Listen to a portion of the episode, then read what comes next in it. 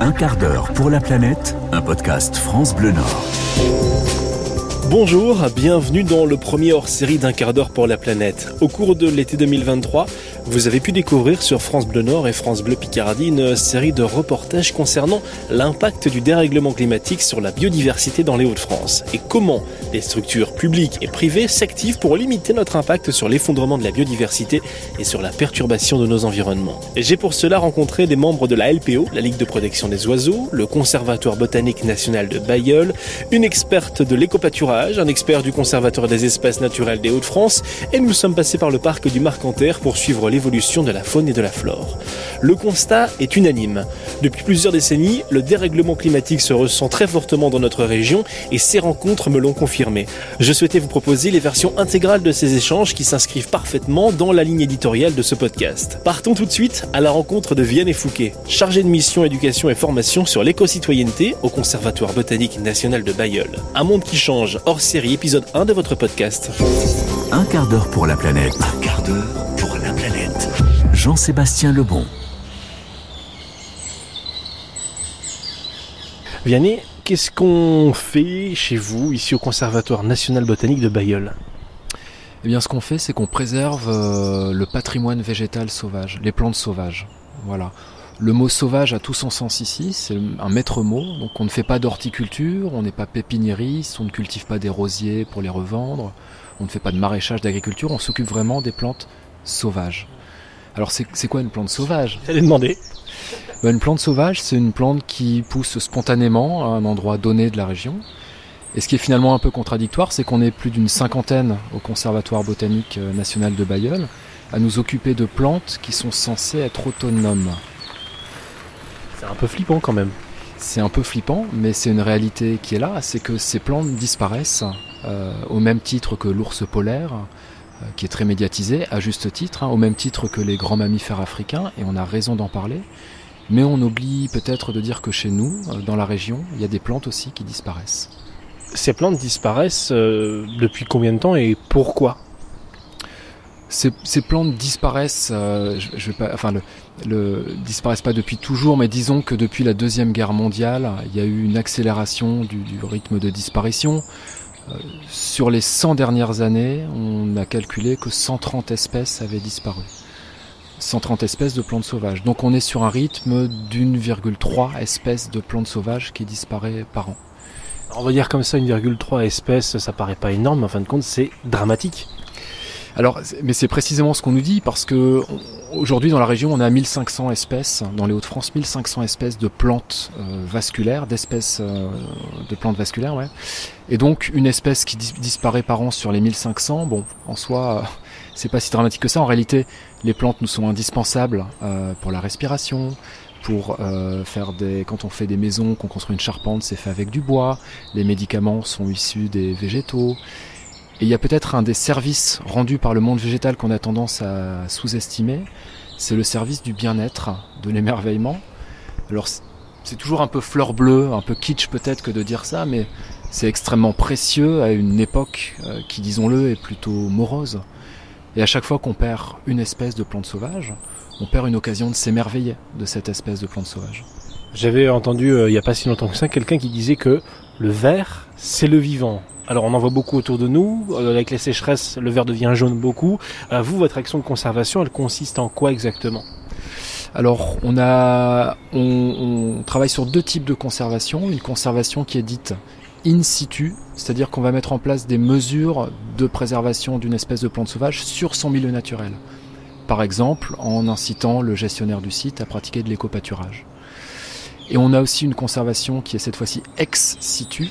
Donc c'est une conservation qui va avoir lieu dans nos locaux, euh, à Bayeul, soit par une banque de graines, donc on a 44 millions de graines qui sont en dormance dans des congélateurs euh, dans nos locaux, et nous avons également un jardin conservatoire où poussent des espèces qui sont rares, protégées, menacées, et qui sont amenées à être réimplantées en milieu naturel. C'est 44 millions de graines qui, dorment justement ici chez vous à Bayeul. L'objectif c'est quoi? C'est de les replanter ici à Bayeul ou alors est-ce qu'il faut des climats particuliers? Est-ce qu'on vient les conserver chez vous spécialement justement? Non, alors avant de réimplanter une espèce en milieu naturel, il faut s'assurer, il faut s'assurer pardon, que les conditions du milieu sont réunies pour accueillir cette espèce. Je vais prendre le cas du bleuet. Euh, pour le bleuet sauvage, qui disparaît silencieusement de la région, et aujourd'hui tomber euh, nez à nez avec un bleuet sauvage, ça relève de l'exploit. On, nous demande mais pourquoi vous distribuez pas des graines à tout va? Euh, pourquoi pas? Mais tant que nous, nous, ne changeons pas nos pratiques agricoles, tant que nos parcelles agricoles ne sont pas plus accueillantes pour le bleuet, c'est vain de vouloir semer du bleuet à tout va. Euh, pour répondre à votre question aussi par rapport à la, à la conservation qu'on réalise dans nos congélateurs, c'est aussi tout simplement le principe de précaution. C'est-à-dire que s'il arrive malheur en milieu naturel à l'une ou l'autre espèce, ici au conservatoire, on est en mesure de réagir pour éventuellement réimplanter euh, cette espèce. Un quart d'heure pour la planète. La, réaction du coup se passerait comment? C'est-à-dire que vous allez euh, faire des essais, faire des, enfin je sais, je m'y connais pas, c'est faire des boutures, faire des des, des, endroits où vous allez tester euh, si ça peut pousser et après développer, faire en sorte que d'autres graines soient produites? C'est une bonne question et je vais prendre l'exemple cette fois-ci du trèfle d'eau qui est aujourd'hui en ce moment en culture dans les jardins du, conservatoire. Euh, on met en culture des trèfles d'eau euh, avec beaucoup de tourbe, puis avec un peu moins de tourbe, puis avec une quantité de tourbe vraiment réduite à pas grand-chose. Et en fonction de la réaction des trèfles qu'on cultive ici, on va étudier, on va constater quelles sont les conditions euh, dans lesquelles ce trèfle d'eau se, porte le mieux. Et ça nous permettra ensuite d'envisager sa réintroduction dans le milieu naturel et d'étudier les sites qui sont le plus à même de l'accueillir. Est-ce qu'on peut rappeler quand même ce que c'est la tourbe? Alors, ça c'est une vraie bonne question. Euh, la, tourbe, euh, c'est une accumulation de matière végétale morte. Si vous voulez, dans les tourbières, les tourbières sont des milieux, la vallée de la Somme, hein, pensons à la vallée de la Somme, sont des milieux qui sont ennoyés en permanence. Et de fait, euh, les micro-organismes qui sont censés dégrader la matière végétale morte ne peuvent pas bosser, ne peuvent pas travailler dans, de bonnes conditions. Donc cette matière végétale ne sera pas dégradée, elle va s'accumuler. C'est un compost mort en fin de compte C'est une forme de compost, tout à fait, qui est toujours ennoyé. la question de l'ennoiement, de la présence de l'eau est, cruciale. Et c'est aussi en cela que le dérèglement climatique, avec les périodes de sécheresse, contrarie énormément le fonctionnement de nos tourbières. Et donc voilà, c'est ça de la tourbe. Alors avant, la tourbe était réutilisée euh, pour se chauffer. Les habitants d'Amiens, euh, à l'époque, récupéraient la tourbe euh, pour se chauffer. Aujourd'hui, le, bois a, repris le pouvoir parce qu'il a un pouvoir calorifique plus important. Avec, les tourbières, nous avons une responsabilité à l'échelle française et même européenne. Et ça, on oublie peut-être de le dire. Dans les Hauts-de-France, on a un quart environ de toutes les surfaces de tourbières françaises, c'est une estimation. C'est déjà loin d'être anodin. Et nous sommes peut-être pas les seuls, mais nous avons une très grande majorité de tourbières dites alcalines, qui se développent sur un substrat crayeux, calcaire. On est une région calcaire. Or, la plupart des tourbières de France sont des tourbières dites acides, les tourbières bretonnes, les tourbières vosgiennes, les tourbières du, massif central. Et cette différence de nature du sol entre l'acidité et l'alcalin, la craie, le calcaire, va influer directement sur les espèces végétales qui vont s'installer dans ces tourbières. Et toute l'Europe, ou presque, nous regarde pour la préservation de la vallée de la Somme et de nos 20-25 000 hectares de tourbières alcalines. Il y a une fierté quand même, mine de rien, de se dire que bah, on fait un peu, euh, un peu exemple en fin de compte. Alors, au conservatoire, on voulait dire? Au conservatoire ou même dans la vallée de la Somme, du coup, ou dans les deux cas. Ouais, c'est ce qui est intéressant de mettre en, avant, je trouve, dans les Hauts-de-France. Alors, on va pas se mentir non plus, on vit dans une région où la biodiversité, d'un point de vue quantitatif, diversité d'espèces, n'est pas exponentielle. En région PACA, Provence-Alpes-Côte d'Azur par exemple, ils vont accueillir 85% de la diversité d'espèces de papillons, pour ne citer que, quand nous on accueille un tiers de cette diversité française d'espèces de papillons. Pour les plantes à fleurs, c'est un petit peu pareil. Alors là-bas, il y a des questions climatiques, il y a des questions géologiques qui font qu'ils ont une biodiversité beaucoup plus prononcée. Mais pour autant, d'un point de vue qualitatif, on accueille des espèces qu'on est les seuls à accueillir en France et même en Europe. Je, je pense spontanément comme ça à la pensée des dunes, qui est une petite pensée qui pousse sur notre littoral, euh, dans nos massifs dunaires. En France, on ne la retrouve nulle part ailleurs. Elle est présente aussi euh, en Europe, euh, en Europe du Nord, pardon, en Scandinavie, dans des effectifs relativement limités, si bien que pour cette pensée des dunes, toute la France nous regarde en disant ne faites pas n'importe quoi dans les Hauts-de-France, vous avez cette responsabilité-là. Donc derrière l'image froide, humide et grise des Hauts-de-France, derrière l'image d'une région où la biodiversité peine à trouver sa place, et c'est un peu le cas, on a quand même des joyaux, des fiertés euh, dont nous avons la responsabilité. Un quart d'heure pour la planète. Un quart d'heure pour la planète. Jean-Sébastien Lebon. Deux choses euh, par rapport à la biodiversité, euh, et c'est bien d'en parler effectivement. Le dérèglement climatique, alors, se traduit par un réchauffement. Nous, dans les Hauts-de-France, on le voit par plus de sécheresse, des choses qu'on n'avait pas avant, des, des, grandes sécheresses qui durent en été, des canicules. Est-ce que euh, vous avez vu des espèces végétales arriver ces dernières années que vous ne, qui n'existaient pas il y a 10, 20, 30 ou 40 ans? Alors effectivement, il y a des espèces qui voient leur aire de répartition à l'échelle française évoluer. Elles sont présentes dans le bassin parisien et puis à la faveur du réchauffement climatique, du dérèglement climatique, une année elles vont arriver dans notre région. Alors c'est une apparition qui est un petit peu trompeuse, c'est pas une apparition dans l'absolu, c'est juste l'espèce qui a tendance à fuir vers le nord. Le problème c'est qu'on vit dans un système fermé, la planète Terre, et qu'on ne peut pas migrer indéfiniment vers le nord. Donc oui, globalement dans les Hauts-de-France, on voit de plus en plus apparaître des espèces qui ont des affinités méditerranéennes, euh, qui arrivent. Donc ce sont des petites curiosités. Mais derrière cette bonne nouvelle, en réalité, se, se cache le dérèglement climatique qui est loin d'être une bonne nouvelle. Lui. Oui, j'allais dire parce qu'on se dit bah tiens c'est beau vous parlez d'émerveillement tout à l'heure. Euh, ok on a des nouvelles choses qui arrivent, on se dit c'est magnifique c'est tout ça, mais en fin de compte on s'émerveille visuellement, mais voilà il faut quand même s'inquiéter de, de, de, de cette arrivée. Oui, c'est ça, c'est complètement trompeur. Il y a l'orchis de Robert, en plus c'est une orchidée. Ouais. L'orchis de Robert qui est aperçue là dans, dans, le nord de la région, une orchidée méditerranéenne. Bon, derrière cette orchidée, la présence de cette orchidée méditerranéenne se cache en réalité une, une triste nouvelle. Ouais. Tout, toutes les espèces, alors, ont tendance à se déplacer vers le nord, animal et végétal. Ça c'est assez caricatural, c'est plus compliqué à l'échelle d'une région, même au niveau des, des, des, cumuls de pluie, même au niveau des températures. Euh, au sein des Hauts-de-France, on a ce qu'on appelle des topoclimats. C'est-à-dire, c'est quoi? Alors, ce sont des climats qui sont des microclimats qui sont induits par la nature du relief. Okay. Concrètement, à Lille, on est euh, à environ 700 mm d'eau par an. Dans le, dans le Boulonnais euh, ou dans l'Avenois, euh, on peut atteindre des cumuls de 1200 mm par an. Donc quasiment le double. Ouais, c'est en ça que le dérèglement climatique, euh, il est assez difficile à appréhender. On ne sait pas vraiment à quelle sauce on va être mangé finalement. Alors, dérèglement climatique, on en parlait avant d'enregistrer justement. Euh, il a, il regroupe beaucoup de choses, mais il en cache une qui est très importante. Ça s'appelle l'effondrement de la biodiversité.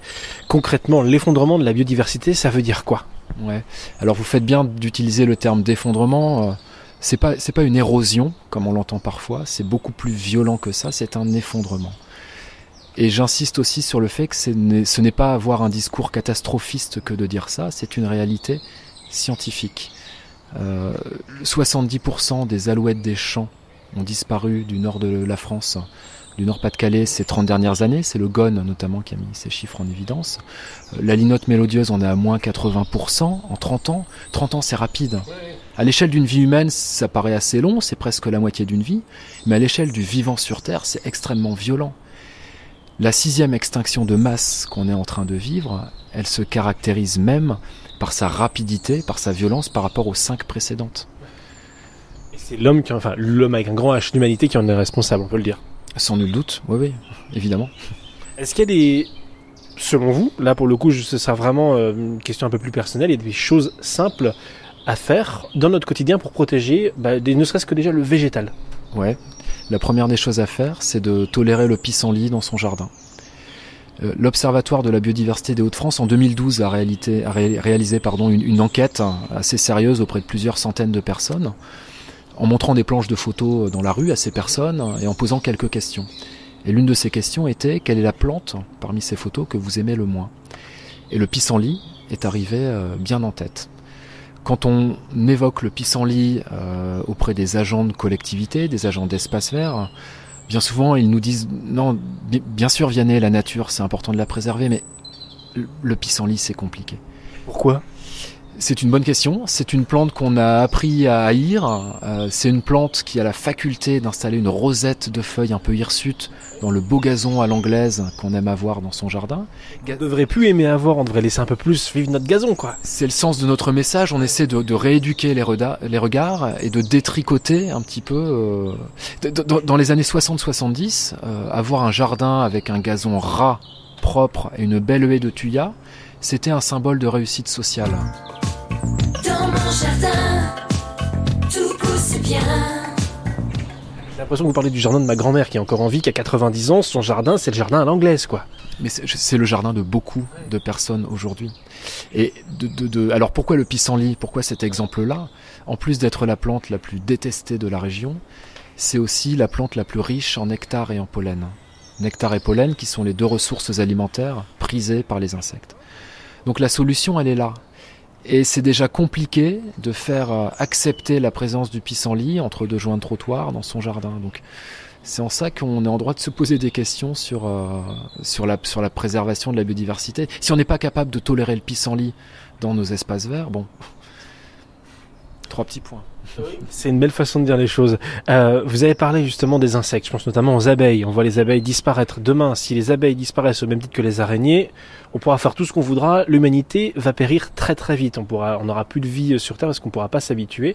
Justement, est-ce que vous avez euh, des actions de sensibilisation ou même des, des choses à, à simples à mettre en place aussi euh, que vous expliquez ici euh, au Conservatoire botanique de Bayeul? Oui, alors le, la disparition de l'abeille et la disparition de, l'humanité qui suivrait, c'est un, c'est un lieu commun qui mérite quand même d'être nuancé. Euh, L'abeille, c'est un animal qui a un capital sympathie, donc qui est très pratique pour sensibiliser euh, petits et grands. Euh, c'est souvent l'abeille domestique qu'on évoque. Mais il ne faut pas oublier que dans la région, on a environ 350 espèces d'abeilles sauvages dans les Hauts-de-France, qui sont plus discrètes, qui vivent en plus petites colonies, et qui justement euh, sont parfois concurrencées de manière un petit peu déloyale par l'installation à tout va de ruchers. Dans une ruche, il peut y avoir jusqu'à 50-60 000 abeilles domestiques. Donc aujourd'hui, le message par rapport aux pollinisateurs, c'est de dire euh, attention, ne, ne, ne pas nécessairement installer des ruches partout, mais préserver les populations d'abeilles sauvages qui sont déjà en place. Donc on laisse les pissenlits, on laisse les abeilles. Ça permet de, de faire de belles choses mine de rien. On laisse les pissenlits euh, s'épanouir, on laisse des chardons qui sont très riches en nectar, les circes, hein, qu'on appelle vulgairement les chardons, s'épanouir parce qu'ils sont riches en nectar. On laisse les ronciers fleurir parce que les fleurs sont riches en nectar et qu'elles donneront des mûres qui seront prisés par les êtres humains, mais aussi par le renard et des micro-mammifères. On laisse le lierre courir sur sa façade parce que le lierre euh, produit des fleurs qui sont elles aussi euh, extrêmement riches en nectar et qui, sont, euh, qui se développent, qui s'épanouissent au mois de septembre. Et au mois de septembre, dans la nature, pour les insectes, bah, trouver une fleur, c'est un luxe. Ces fleurs se transformeront en fruits, qu'on appelle des perles de lierre, hein, c'est d'ailleurs assez joli, et ces fruits seront mûrs au mois de janvier, février, à une époque où pour les oiseaux, trouver un fruit dans la nature est aussi un luxe. Donc en fait, il y, a des, il y a des solutions qui sont là, qui sont à notre portée, euh, qui concernent ce qu'on appelle des mauvaises herbes, mais qui sont en réalité des, des merveilles absolues de, de, de, la nature, quoi, des, des, des super-héroïnes de la nature, ces espèces. C'est beau. Vianney, si euh, vous deviez choisir une fleur, une plante, euh, un, un, un, un, végétal que vous aimez par-dessus tout, que ce soit ici ou ailleurs dans le monde, hein, vous n'avez pas de limite, ce serait lequel? Euh, C'est l'herbe à Robert. C'est quoi Ouais, alors l'herbe à Robert, au-delà de son nom un peu cocasse, c'est un petit géranium sauvage qui pousse un peu partout, mais qui a la faculté de s'installer dans des endroits un petit peu ombragés, qu'il vient euh, en quelque sorte éclairer de ces petites fleurs rosées, euh, finement veinées de blanc. Ça fait partie de ces espèces communes qu'on oublie un petit peu de regarder, ou voire même qu'on arrache, arrache pardon, sans savoir de, de quoi il s'agit. Et j'aime vraiment bien insister sur le, sur le côté commun de la chose. Voilà, je, je suis pas plus intéressé que ça par des orchidées. Alors évidemment, de tomber nez à nez avec une orchidée, c'est toujours un. Ça fait jamais de mal. Bah oui, c'est toujours un petit, un, un, petit plaisir. Mais l'herbe à Robert qui est là, qu'on oublie de regarder, elle mérite aussi euh, le détour.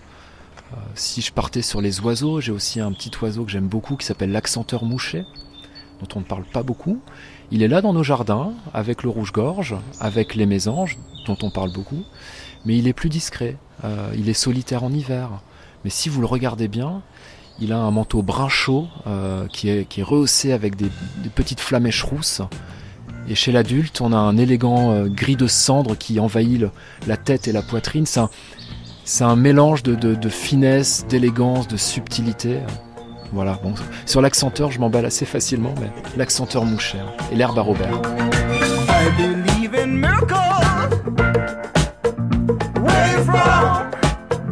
Sexy thing, sexy thing, you.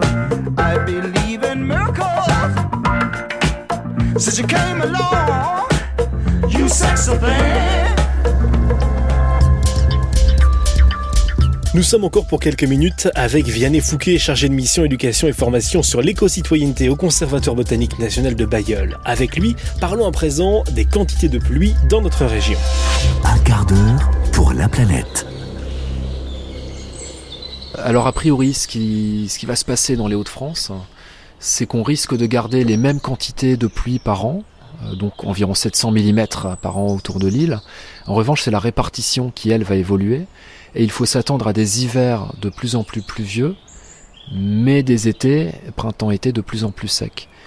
Et c'est un souci pour le monde végétal parce que les plantes ont besoin d'eau quand? Au printemps euh, et en été. Voilà pour les, quantités d'eau. Au niveau des températures, ce qu'on observe déjà, hein, c'est qu'on a des hivers de, de plus en plus doux. Donc les arbres débourrent, c'est-à-dire produisent leurs feuilles et leurs fleurs de plus en plus tôt. Ils vont les garder aussi assez tard jusqu'en fin d'été, automne, parce que les températures sont douces de plus en plus tard.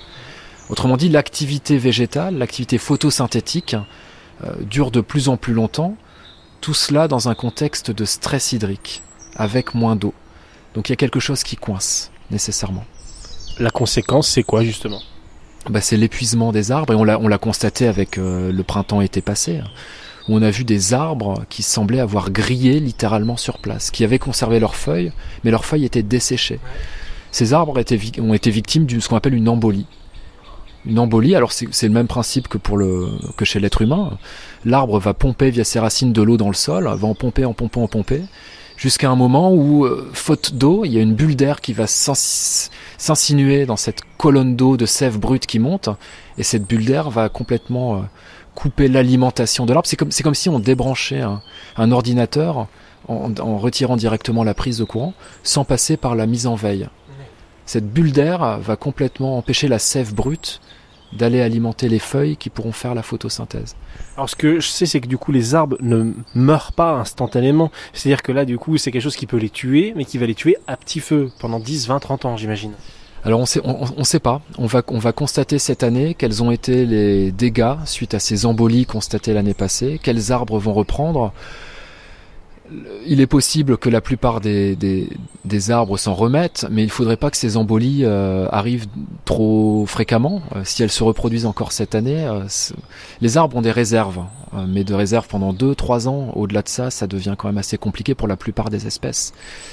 Et certains modèles climatiques aussi, alors on reste prudent hein, parce qu'on sait encore une fois pas à quelle sauce on va être mangé vraiment, mais prédisent une évolution de nos paysages avec, dans les décennies à venir, euh, la disparition probable du noisetier dans la région, euh, de l'érable sycomore, du bouleau verruqueux, qui est pourtant pionnier, hein, qui s'installe sur des terris, qui s'installe parfois sur, sur des porches d'églises, mais qui a besoin d'eau aussi en permanence. Donc voilà, nos, paysages vont évoluer euh, de par ces évolutions de température et ces évolutions de précipitation. Autre chose, j'y vais, hein, je, suis lancé. Les arbres produisent leurs bourgeons pour l'année suivante, chez le merisier notamment. Prenons l'exemple du merisier qui est un cerisier sauvage. Ces bourgeons sont prêts dès, la, fin du mois de juin pour l'année suivante. Mais ils sont en dormance parce que dans ces bourgeons, on a un petit bouchon de sucre de calose qui empêche la sève d'accéder au bourgeon et de le réveiller. Et ce petit bouchon de sucre pour être, euh, a besoin d'être dissous pendant l'hiver avec un hiver rigoureux pour permettre euh, au printemps suivant à la sève d'aller l'alimenter et de le réveiller. Mais faute d'hiver rigoureux, on pourrait se retrouver avec un bouchon de sucre qui resterait en place en permanence, et donc l'arbre au printemps suivant n'aurait pas le signal qu'il est temps de débourrer, de produire ses feuilles. On parle beaucoup du printemps euh, silencieux, sans oiseaux, à juste titre, mais on pourrait théoriquement se retrouver avec des printemps sans feuilles. C'est très théorique. Probablement que les végétaux vont s'adapter, mais encore une fois, il n'y a aucune certitude à ce sujet. Merci Vianney Fouquet, chargé de mission éducation et formation sur l'éco-citoyenneté au Conservatoire botanique national de Bayeul pour ces quelques minutes. On se retrouve tout de suite pour le hors-série numéro 2 d'un quart d'heure pour la planète, un monde qui change. Il est question de l'éco-pâturage avec Louis Kovmaker d'Ecozone. A tout de suite.